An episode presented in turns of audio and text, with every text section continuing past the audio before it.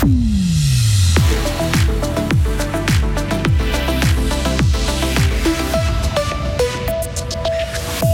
Block Friday, les militants qui avaient bloqué Fribourg Centre en 2019 sont acquittés. L'hôpital fribourgeois est sous l'eau, il reporte des opérations. La droite et les alémaniques s'opposent à toute réforme du système des primes d'assurance maladie. Météo froid avec de la bise en pleine ces prochains jours. Le ciel restera le plus souvent nuageux. Bonsoir Vincent Douce. Bonsoir à toutes et à tous. Les activistes du climat sont acquittés. Le tribunal cantonal vient de rendre son verdict. Ces militants avaient perturbé le Black Friday en 2019. Ils s'étaient notamment attachés à des caddies pour bloquer un accès à Fribourg-Centre. L'année passée, ils avaient été condamnés à des amendes qui pouvaient atteindre 400 francs. Pour les acquitter et justifier leur décision, les juges se basent sur la Cour européenne des droits de l'homme et le droit à la liberté d'expression. Ils soulignent aussi l'absence de violence lors de cette action. L'HFR reporte certaines opérations non urgente. L'hôpital fribourgeois prend cette mesure dès aujourd'hui et jusqu'à nouvel avis car il est complètement saturé. Plusieurs facteurs expliquent cette surcharge. Une trentaine de personnes âgées sont en attente d'une place pour un home. Il y a des patients Covid et des enfants hospitalisés à cause de la bronchiolite. La L'HFR a déjà dû reporter des opérations pendant la pandémie de Covid, mais ses dirigeants n'aimeraient pas que cela devienne la normalité. Stéphane Brand, directeur des opérations à l'HFR. Notre objectif et notre mission, c'est de prendre les citoyens fribourgeois en charge le mieux possible.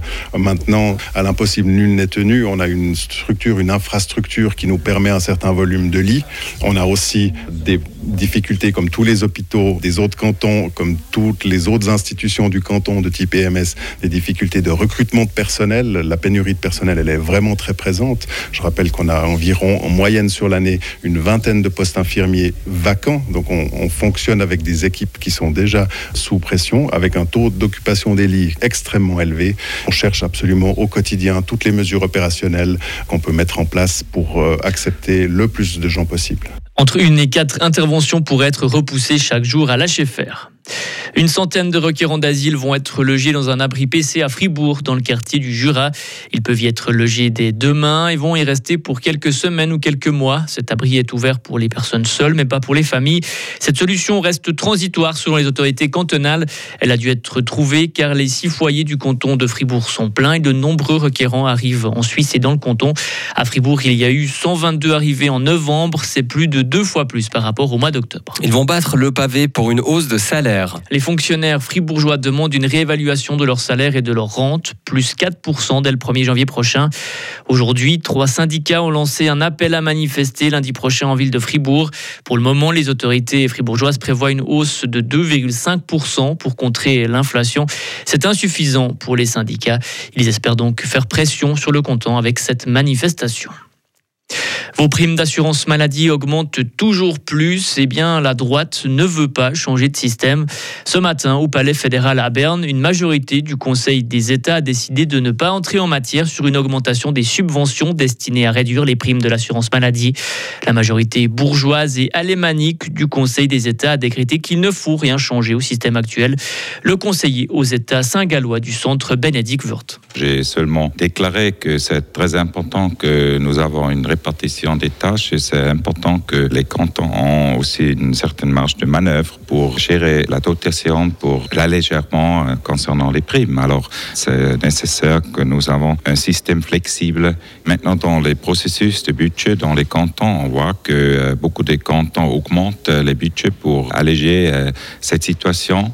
Et c'est aussi l'outil qui est important dans les cantons directement. Ça, c'est nécessaire et ça aide immédiatement pour la prochaine année. Le groupe du centre s'est déchiré à ce sujet. Une moitié a suivi la position de Bénédicte Wurth. L'autre a voté pour qu'on élabore une solution pour réduire les primes de l'assurance maladie.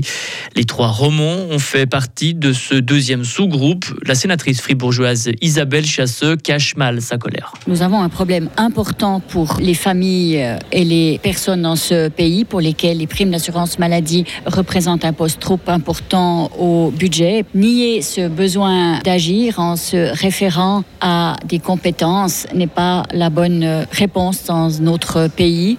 Nous devons en premier lieu chercher des solutions. C'est pour ça aussi que nous avons été élus. Et ces solutions existent, elles étaient sur la table, qui permettaient, à mon sens également, de respecter les compétences des cantons, de leur laisser cette marge d'appréciation, de lier aussi le système social avec le système de santé. Je regrette que nous ne soyons pas entrés en matière. Le problème est là, il n'y a pas encore de solution. le dossier des subventions pour les primes maladie n'est de loin pas fini. Il doit déjà revenir sur la table du Conseil des États durant cette session avec la demande d'affecter un milliard de plus aux aides en 2023. Et enfin, l'Australie a décroché sa place pour les huitièmes de finale de la Coupe du Monde de foot au Qatar. Les Kangourous ont battu le Danemark 1-0 cet après-midi. Une victoire qui leur permet de prendre la deuxième place du groupe D derrière la France. C'est en revanche terminé pour la Tunisie et le Danemark.